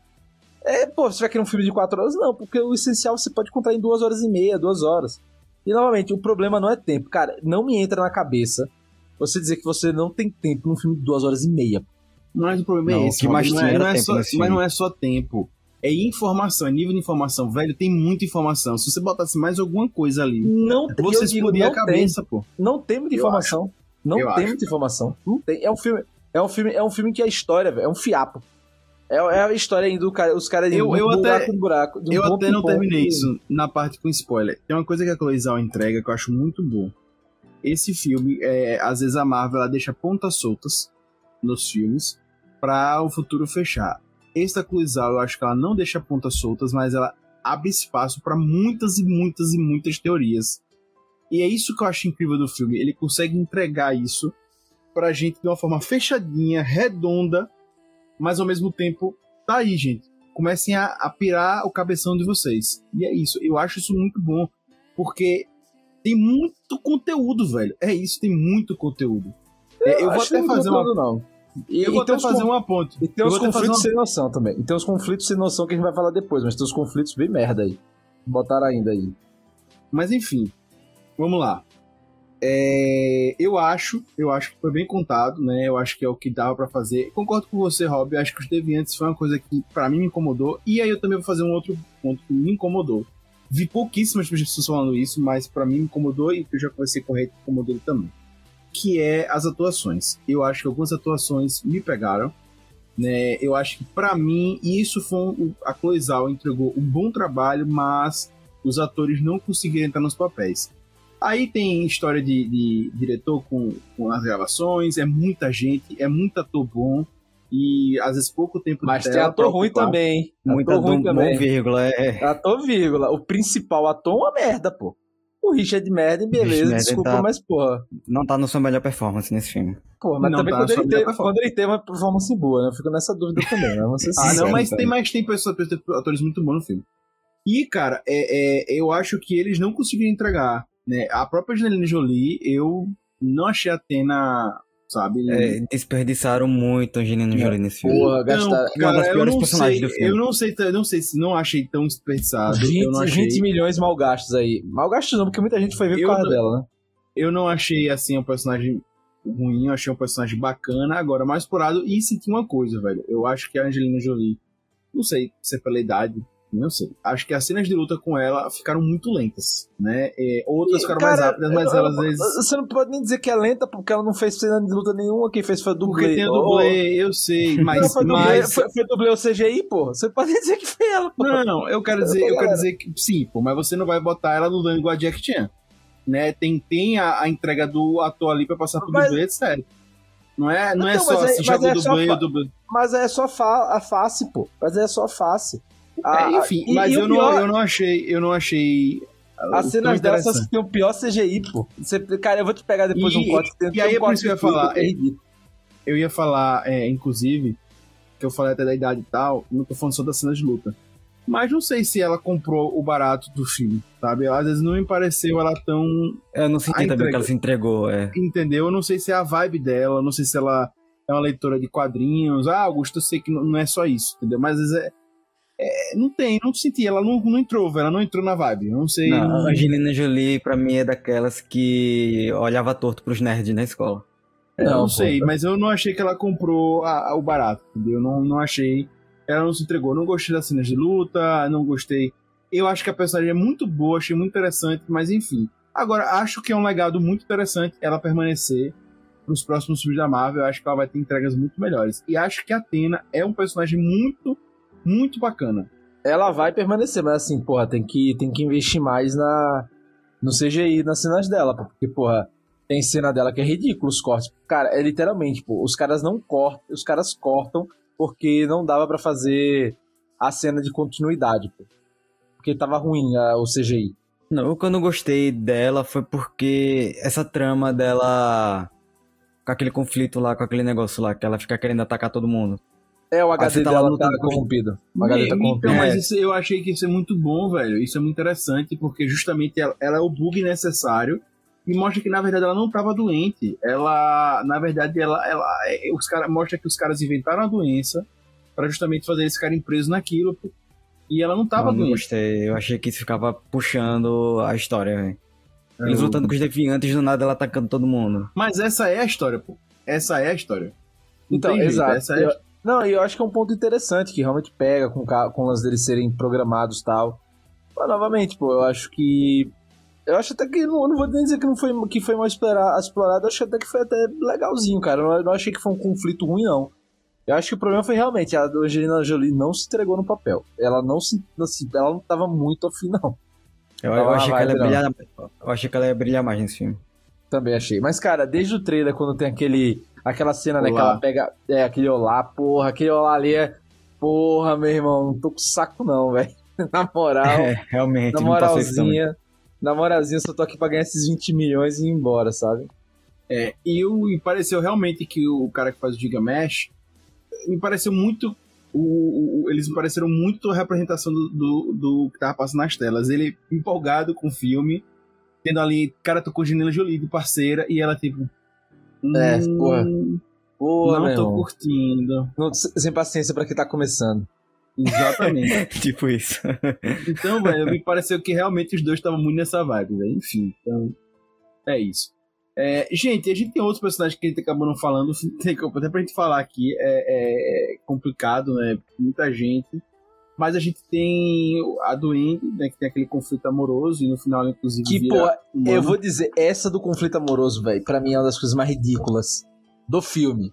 Porque você só sabe desse conflito amoroso porque o Kingo e o Drug falam, pô. Ela não fala, não tem nenhuma ceninha dela olhando, sei lá, um negócio intenso. Além de ser, porra, um adolescente tendo tesão num velho.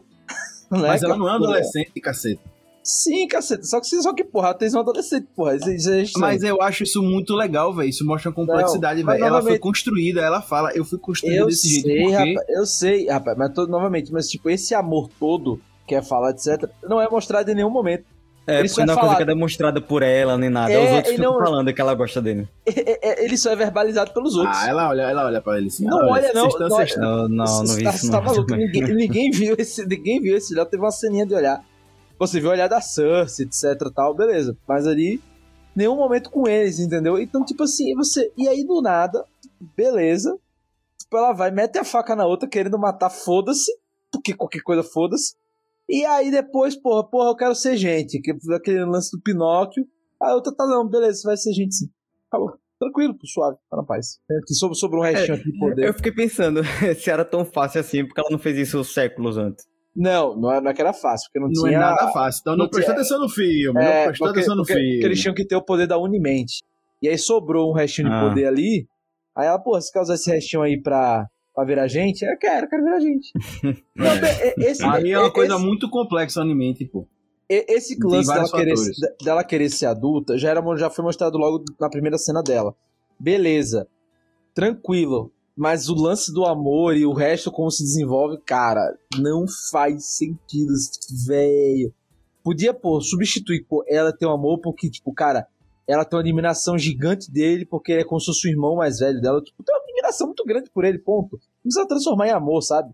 Tipo, ele é o role model dela, entendeu? Mas, porra, amor e pô, forçou demais. Forçou demais. É, uma das coisas falando em forçação que eu acho é o Kingo. Eu gostei muito das piadas dele, mas ah, pra mim ficou claro. Eu acho que ficou claro, assim, eu também adorei ele. Mas ficou claro para mim adorei o Fastos, adorei o fato dele virar realmente, entre aspas, né? Virar realmente, entre aspas, humano, né? Porque ele não virou Cara, o, assim, Fastos né? é o, me... o Fastos é o melhor personagem. É o melhor. É o melhor uhum. desenvolvido. E é o que pouco muito. aparece. Porque, cara, ele Mas ele ficar, né? Por isso que eu acho que, que desenvolveram mais. Então, é, mas, mas novamente, ele teve menos tempo de tela que os outros e desenvolveu mais. Olha aí. É. Você sacou. Ele, ele, é o mais evoluído do, do, dos Eternos. Você vê, ele é o cara que perdeu a fé na humanidade, ganhou a fé a partir do amor, e é o cara que, com a tecnologia, buscou e carou ainda o Icarus, que é o mais forte. E, e, o ator, que é o Brian, tá fantástico. Assim, tá fantástico. Muito. Não, e além da questão da representatividade, que ele é um personagem que pega vários, vários quadrantes de representatividade, que é foda. É um cara negro, gordo, que você não vê, era gordo. Isso é um bom ponto também. E que encara o mais, mais forte de todos, de igual para igual. Ele é um cara homossexual e com uma família super tranquila. E tipo, e o que é o mais foda, e cara? família. Exato, a cena dele com, com o marido dele, que não, não me lembro o nome agora, só mesmo que se chama ele de Habib, né? Que é querido em árabe. A cena dele com, com o marido dele, cara, é uma cena tão linda que você vê tipo, vários filmes. É cena clichêzaça de filme também. Só que geralmente é uma mulher, pô. E aí você vê com dois homens e tal. E tão natural ali, tranquilo, suave.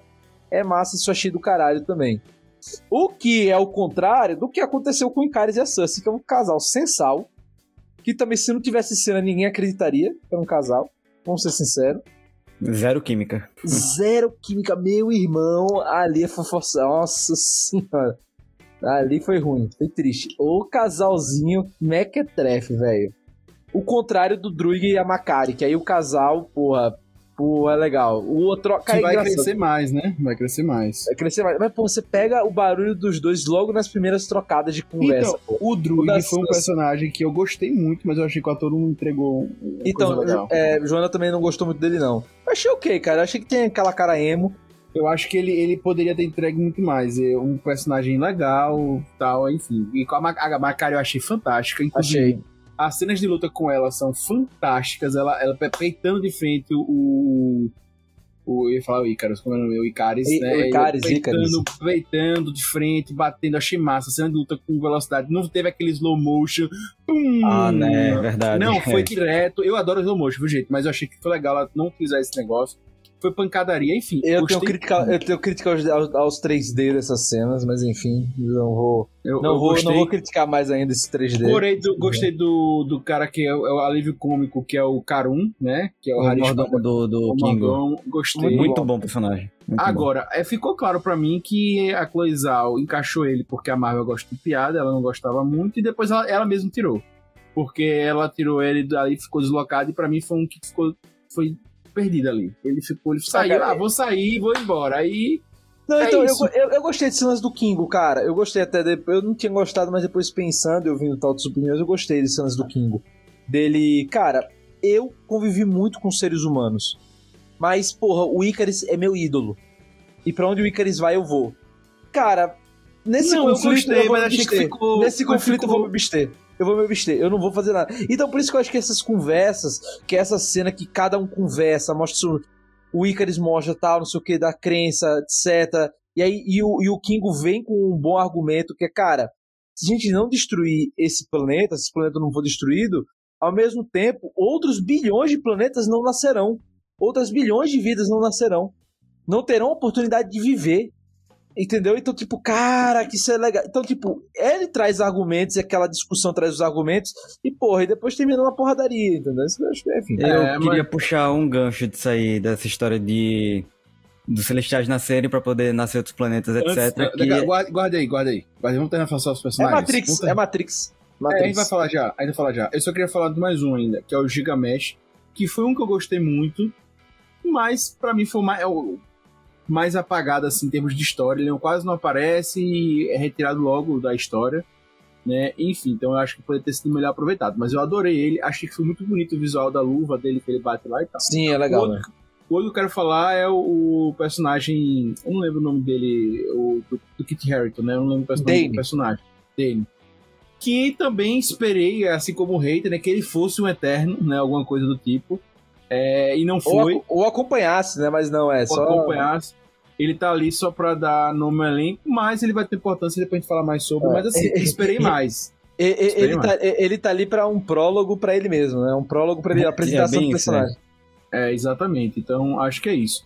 Só antes de a gente falar do Celestial Rei, tem mais algum que eu esqueci de falar? Acho que eu falei um de todos, né? É Tá, mesmo, tem a é. Ajax, tem a Ajax que acho que apesar de parecer pouco, mas entrega muita Ela só, história. só, só aparece em flashback.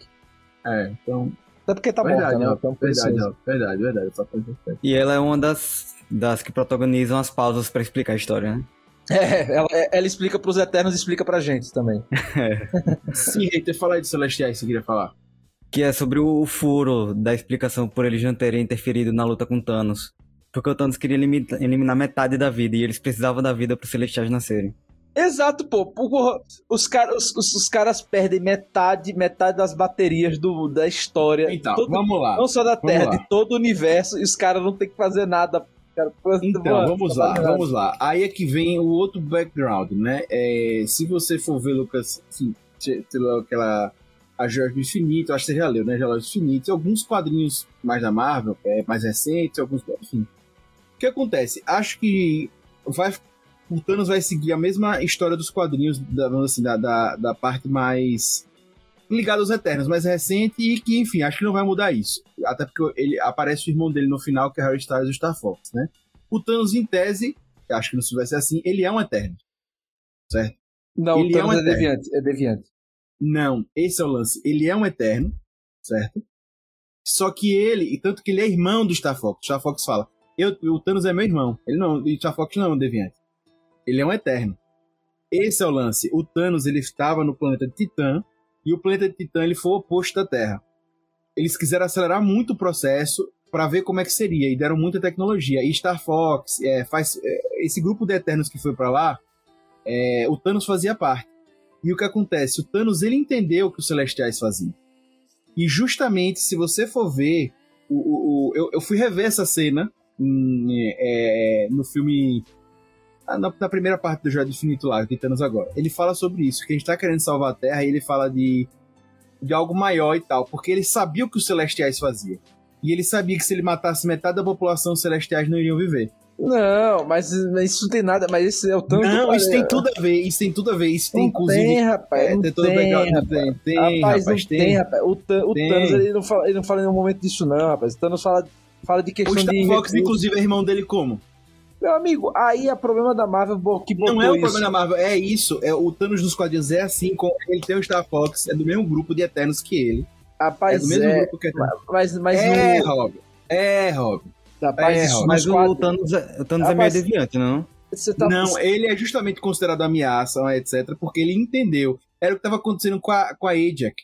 Ela estava entendendo, ela estava querendo atrasar o processo. Mas, o Thanos rapaz, entendeu o que os isso, é nos quadrinhos, isso é nos quadrinhos, isso aqui não é, não é o quadrinho, não, isso aí é MCU, porra. Tem, e- Eu acho podem- que tudo bem. Não, vai, não, cara, pode Eu ter a acho ver que porque tem no quadrinho, mas não vai ter aí. E, porra, os caras que os, cara botaram lá o E Eros. o Star tal. Fox? Por que o Star Fox apareceu então? O Eros. Porra, meu irmão, pra fazer você falar essa merda aí, porra, pra você se pegar. Ele, ele É isso, aparece, ele aparece, e- ele aparece, ele diz que é irmão do Thanos, certo? É, ele aparece diz que é irmão do Thanos, e outra, ele diz que ele é um Eterno. E ele é um Eterno Eu tipo sei. a Ajax. Ah, mas mas a questão é que o conflito do Thanos nesse MCU não tem nada a ver com, com os Eternos. É, exato. Não, é, o, o lance é esse. A gente não sabe, a gente vai descobrir depois. E que talvez o Thanos não tenha Meu sido irmão, esse vilão todo. É esse eu acho que é o plot twist. Mas, cara, mas desde o começo, mas desde, desde todo o começo, ele fala que o problema é porque ele viu o Titã morrer. Titã. Falta de recursos, E recurso. mas, mas como é que Titã morre? Por falta de recursos que os caras acabaram com tudo, porra. Os caras Não, um tudo. celestial nasce lá, tem uma cena que mostra os planetas explodindo. É um celestial nascendo lá, ele viu o celestial Onde mostra nascendo. isso? Guerra Infinita mostra isso? Nossa, é uma não, explosão do planeta. Eu não, Não, lembro. Porra. Não, pô, mas é assim que Titã é destruído, não, porra. No filme? Porra. Enfim. Eu vou ficar com minha teoria aí, vocês fiquem com a de vocês. Não, mas enfim, é... Eles iam perder metade da vida da Terra e não fizeram nada pra. Não só da Terra, isso, do universo, do universo. Eles perderam metade de bateria do mundo. Que, é, sendo que precisava da vida pra, pra os celestiais Ó, nascerem. inclusive, ó, vejam aí, é de 2018, tá? Vejam aí. Veja aí um celestial nascendo em, no planeta de Thanos. Mandei pra vocês a imagem. Tá. Aí, obviamente, tem outras teorias, tem outras teorias e tal. É, enfim, na época não tinha. Mas você veja que a imagem mostra o celestial. Eu tenho um celestial gigantesco aqui. Mas, Ah! esse celestial, mas esse celestial, ele não destrói titã, gente. E, e É, é a imagem do final do Titã. É quando o mas, celestial mas, nasce. mas, mas- mas não é o celestial nascendo, gente. Isso não é o celestial nascendo, não. É o celestial que destrói um planeta, mas ele não é nascendo. É ele isso. já existia então, ele já existia, chegou lá e destruiu o planeta. Enfim, é isso. É, Mas eu acredito E, nessa e essa, essa cena do Guardiões 2. Essa cena do Guardiões 2 Beleza. ele- é ele usando uma das joias do infinito, não é? Vocês estão muito empolgados eu aí. acredito. Eu, eu, eu acredito que vai rolar. Aqui, ó, explicação do próprio Kevin Feige. O, Thanos acha que a vida está se expandindo fora de controle e isso traria, traria ruína para o universo e para a vida. Por isso ele quer matar metade do mundo. É isso, porra. É tipo, que dificuldade. Agora, se vier com essa de que o Thanos fez isso para evitar celestiais, aí é um famoso retcon, pô. Aí é retcon. Aí não tem, aí ele tá, eles estão forçando uma história que é Não, é realmente dos vai ser um quadrinhos, retcon se isso virar é retcon universo, gigantesco, é, retcon. pô. É, é retcon, pô. O cara tá, os caras estão querendo forçar a história adaptar pra aparecer com os quadrinhos. Mas no MCU isso não é canon. Pode ser nos Porque até quadrinhos, que ele fala de equilíbrio, É, etc. exato. Exato, tá maluco. Enfim, eu acho que, que vai ser por aí. Não, pode, Mas, pode, pode chegar a ser. A, a Marvel já mudou, já mudou a história várias vezes. Vários personagens já tiveram retcon. Até porque entrou o Star Fox, não acho que ele vai ficar à toa. Ele já foi, Mas, já vai gente, aparecer nos filmes. o, Star Fox pode ser só um. Como é que é o nome? Pode ser apenas um. Como é o nome? Um. Não é cameo. Não é cameo. É um Ah. fanservice, pô. E, e outra, esse lance dele ser um, um- o irmão do Thanos, porra, a relação de família no, no, no, no universo pode ser diferente. Ele pode ser o irmão, entre aspas. Mas entendeu? ele, mas ele é um irmão, entre aspas. Ele disse que ele é um eterno. Porra, meu irmão, você tá, tô dizendo, ele não disse, ele não disse que é, que é eterno. O- na cena pós-crédito ele não chega, Thanos é um eterno. Ele diz que é irmão do Thanos. Da mesma forma que Gamora é filha do Thanos, só que ele não é filha do Thanos, pô. Entendeu? Entendeu? Enfim. E, enfim, tá bom. Vamos ver aí. Vamos ver.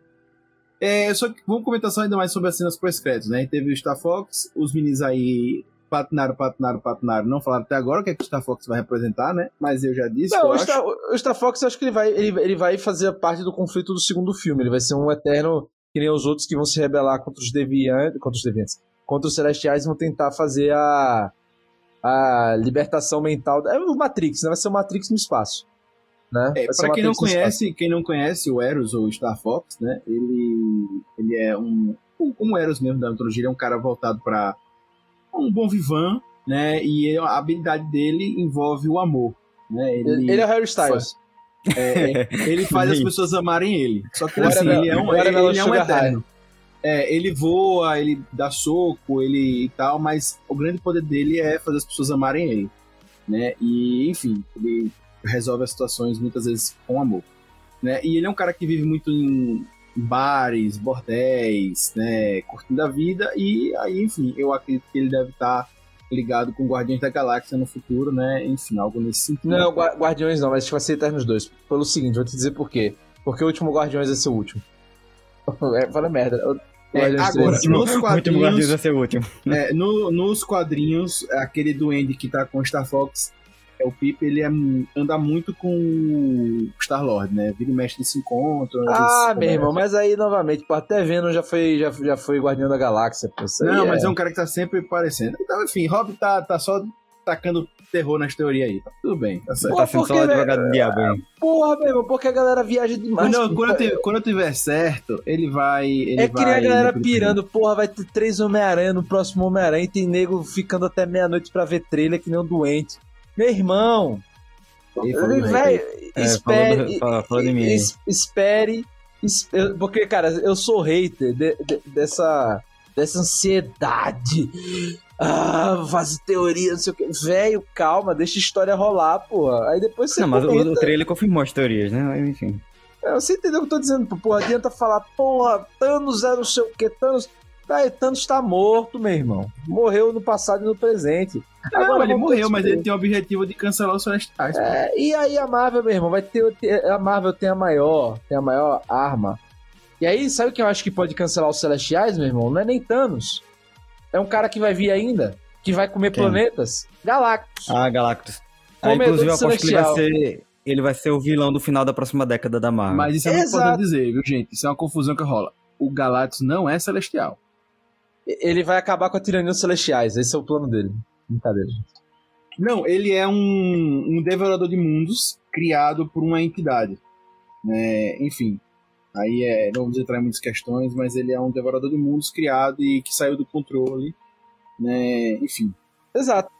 E aí, meu irmão, ele vai. E aí vai ter. Cara, e certeza, vai ter conflito entre os Celestiais, o Galactus, e vai ter já Surfista Prateado, já, já, já foi anunciado Quarteto não, o surfista Fantástico. vai entrar. Vai ter tudo isso aí, pô. Tu vai ter tudo isso aí, gente. Vai ter tudo isso aí. Vai ter. Vai ser isso aí. Os próximos 30 anos da Marvel tem muita história pra contar. Então relaxa aí. Não, é, pois é. Eu acho que o Galactus também vai, vai a E se, tudo, e se tudo der errado, bota tudo no multiverso. Bota um universo alternativo e acabou. Porque agora eles criaram essa, essa muleta narrativa aí que é isso aí. Não, eu tô vendo aqui no, no, no Wikipedia que ele é um celestial. Celestial soberano da galáxia, o Galactus. Não, não é não. Ele não é um, ele não é um celestial. Porra, meu irmão, ele pode ser celestial num quadrinho, Buxinho. Não, Um- mas não, ele no não é multiverso. celestial no quadrinho, ele não é celestial. Ele não é Rapaz, celestial. Eu Ele não é que ele pode celestial. ser. Ele pode É, ser, mas- pô. Se eu, fiz- se eu fizer agora um quadrinho, ele é, porra. E aí? É, pô, mas ele não é não, pô. Ele não é não. Ele não é não, tenho certeza que ele não é. pô. Isso é o básico, porque é, ele não é, ele é um devorador de mundos. Ah, vai, criado- Cuidado pra você não saber o básico, viu? Não, mas não. Pode ser que alguma história tenha aparecido como celestial, mas eu acho muito difícil, pô. Ah, não, mas eu acho muito difícil ter acontecido, pô. Eu- obviamente eu não li todos os quadrinhos. Eu não li todos os quadrinhos, Olha, né? foi o que eu Obviamente. disse. Num quadrinho ele pode ser, pô. É, pois é. Eu, mas eu acho muito difícil. Muito difícil. No Wikipedia tá Celestial soberano da galáxia? Só não, queria mas ele não é um celestial, não, pô. Entendeu? É, enfim, vejam, vejam aí, ele é um. Ele é um. Ele é uma outra parada, ele é um devorador de mundo. É isso. Veremos nos próximos capítulos. Só queria falar mais sobre outra cena pós-crédito que a gente tem. Que é o. O Harry, Styles, não. Como é o nome dele? O Jon Snow. Esse agora é o nome dele. Dane. Dane. O Dane, ele, é, ele aparece e ele pega uma espada lá, né? Eu me lembro A daquela frase chamando espada caramba. de ébano. A espada de ébano. E ele E- vai virar o Cavaleiro Negro. É... Isso aí. Exato. E, enfim. Eu achei. E, o- e o Blade, falou- e o Blade fala com ele, viu? A vozinha no é, a final Coisal dele- confirmou. A coisa É do Você Blade aquela tem- voz? É, do, do Marshall ali. É do Blade, Blade, Bladezão. É, tá confirmado isso? Tá acreditado isso aí? A, Tá acreditado. a, a, Chloe, a Chloe confirmou que é o Blade. É canon. É, Ah. é, é, é mais canon Foi do que, que. confirmou. é mais canon do que Thanos Sonho Eterno. É, enfim, a Chloe Zhao confirmou. É, cara. E aí, pô, é pre- e vai ser série, né? Vai ter série já confirmada aí. Aí vai, vai, vai ter Blade no MCU, já tá confirmadíssimo, né? então. Não, o Blade sim, eu tô falando do Cavaleiro Negro. Ah, o Cavaleiro Negro vai ter. é, Enfim, ele tá envolvido com o Cavaleiro da Lua também, é um personagem importante pros Vingadores. Vai ser uma, uma coisa legal. Ele tem uma espada muito poderosa, né? Que é a espada de Ébano. Enfim, é um personagem muito interessante. Já eu foi confesso vilão. que eu li, eu, eu confesso que eu nunca li uma história em quadrinho dele separado, mas já vi ele várias vezes nos Vingadores e eu acho ele muito, muito, muito bom. Ele já foi Vingador. Eu tenho que também quem não foi, né? Mas o. Quem não foi Vingador? Ma- Mas o, o lance, cara, dele é que a espada de Ébano é tipo a espada do Elric de Boné. É tipo a Stormbringer. O que é que ela faz, né? Ela, ela, você usa ela, você ganha poderes e tal. Só que quanto mais você mata, mais maluco e doido por matar você fica. Ela começa a tomar conta de você. Entendeu? Então esse é o grande lance. Só que qual, qual a grande pegada do Dane? Ele é puro de coração. E você vê isso no filme, pô. Ele é gente boníssima tal. Maravilhoso. Mas esse é o lance, a espada corrompe. A, a espada corrompe. Exatamente. né? Só que ele é muito puro. Entendeu? Então ela, ela, ela corrompeu a família inteira dele. Mas ele tem essa pureza. E aí? Aí, às vezes, ele vai, vai fraquejar, mas o lance é essa dualidade, né? Ele vai tentar se manter puro e vai ter sempre essas questões.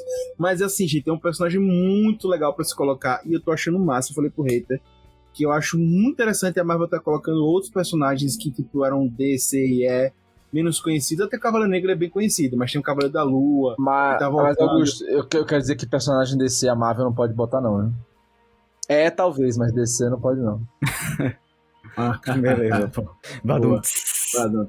E é isso, velho. É... Veja, ve, veja como botando... funciona. Veja como funciona o cérebro da pessoa com TDAH, né? É isso aí. Pois é, é isso. E essas são cenas pós-créditos. É... A gente não tem muito mais o que falar. A gente sabe que vai ter muito pano pra manga aí em relação a é, Arishem, Cavaleiro Negro, Eternos e muita coisa para vir aí. Aí tem uma pincelada aqui, né, gente? Obviamente. Mas tem muita teoria, como o Rob disse. Eu posso estar errando em tudo. Pode ser que Galactus seja um celestial. Pode ser que, enfim. Ícaro. É, ah, nem comentou, né? Mas o. Icaris morreu, né? Icaris morreu. Morreu. Não, eu não vou dizer que morreu porque eu não vi corpo. Se não vi é, corpo. É, então ele se jogou no sol. Eu também achei é. que não tinha morrido, mas o hater falou bastante realmente, mas vale dizer que o Arishem ele tem a, a, memória né, de cada, cada Eterno, então ele pode recriar, então ele pode é porque eles têm vários exemplares do dos, de cada Eterno, né? No, Exatamente. Sim, fábrica então, dele lá. Então, é, é, bizarro, né? Mas é isso. Então, vamos ver.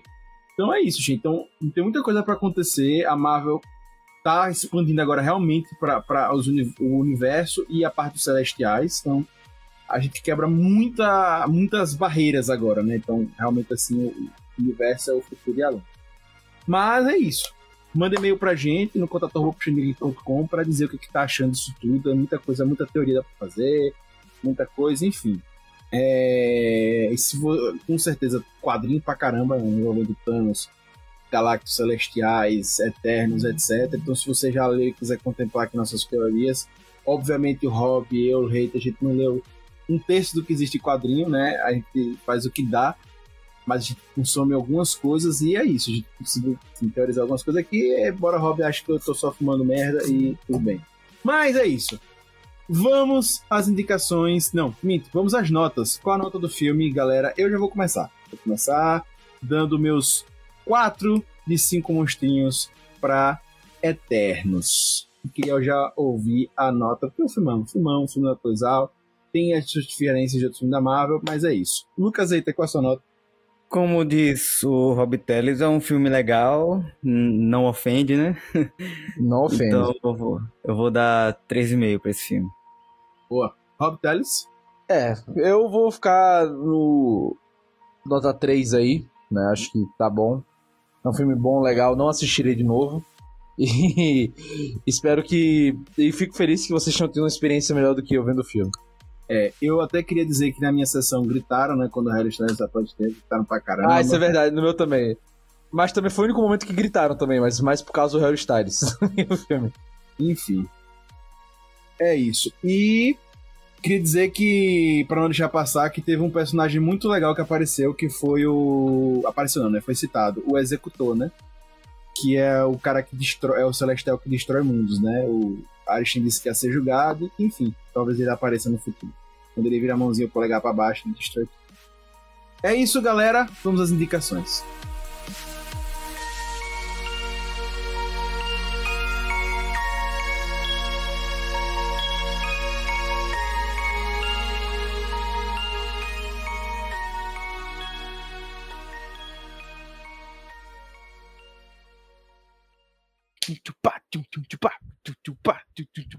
Recomendações. Pois é, gente. Hoje vamos começar com o Rob Teles naquele nosso momentinho indicação, aquele momento mais especial do Puxadinho Cash. Rob Teles, qual é a sua indicação de hoje? Cara, minha indicação é uma série que está ongoing, não finalizou ainda, mas que recomendo a todo mundo assistir, que é Arcane, do League of Legends na Netflix. Me fez voltar a jogar LoL, essa desgraça. O que ninguém conseguiu, essa porra conseguiu me dar vontade de jogar essa porra desse jogo de novo. Então, assim, cara, tá uma animação sensacional, é, a história é muito bem feita, o roteiro é muito bem feito, os personagens são cativantes, é, o universo é maravilhoso. Enfim, cara, só elogios, só elogios, só elogios. A única coisa que eu não vou elogiar, pra não dizer que é 100%, eu acho que a dublagem é mais ou menos, a dublagem em inglês. Poderia ser melhor. Mas, de resto, cara, porra, meu irmão, que animação, que roteiro. Cara, parabéns demais ao UOL aí. Tá 10 de 10. Maravilhoso. Muito bom, muito bom, muito bom. E você, querido hater, qual é a sua indicação de hoje? Minha indicação vai ser uma série da Netflix Lock and Key, que é a história de uma família que vai para uma, uma, mansão antiga, né, da família Locke. Lá eles encontram várias chaves mágicas. E enquanto eles descobrem os poderes dessas chaves mágicas, eles têm que lutar contra uma criatura que quer roubar essas chaves. É bem legal a série, tem texto meu no Puxadinho Geek, confere lá. Essa indicação da texto, viu? Essa indicação da texto. Ou já deu texto. Pois é, galera. Cara, eu vou confessar a vocês que a minha indicação vai ser igual a do Hobby certo? Arcane, porque tá e muito copião. bom. É, copião. Mas com um acréscimo. O LoL, que é um acréscimo com indicação. O Robert já fez todas as, as, as devidas indicações sobre Arcane. E eu só queria acrescentar sobre o jogo. para você que já jogou LoL, para você que já, em alguma fase da sua vida, curtiu o, o MOBAzinho mais jogado do mundo, que ele está cheio de evento devido ao Arcane, cheio de skin, cheio de caixas e coisas. Enfim, pra você que não, não joga muito tempo, talvez você fique um pouco perdido. Mas enfim, eles estão com um baita evento nos seus diversos jogos, não só em LoL, para fazer você voltar, para fazer quem tá assistindo o Arcane começar a jogar, para realmente entrar. Então, cara, o LoL tem, a Riot tá investindo muito nesse nesse, nessa, nesse arcane, né? Mas assim, na, na abertura de público que o arcane tá dando. Então, se você quiser voltar, é uma hora magnífica. Só volta porque tá valendo a pena. Eu voltei há pouco tempo para os, para os campos de batalha, né? E então, enfim, é uma época boa. Eles vão dar quatro Champions agora. Eles vão dar skin. Então, assim, como eu falei, é muito conteúdo, muita coisa interessante para você que tá querendo voltar em grande estilo. Beleza? E é isso, Rob. Que bom que você voltou e vai ter muito skin. Então os personagens principais vão, vão ser dados pelo LoL, né, no, no jogo. Enfim, é isso. Gente, queria agradecer a todo mundo que nos ouviu. Lembrar que o Puxadinho Cast é ligado ao Puxadinho Geek, que você pode acessar o nosso site em www.puxadinhogeek.com.br. E claro, você pode procurar a gente nas mídias sociais, o Puxadinho Geek, e curtir todo o nosso conteúdo lá também. Fechou? Lembra de mandar e-mail pra gente.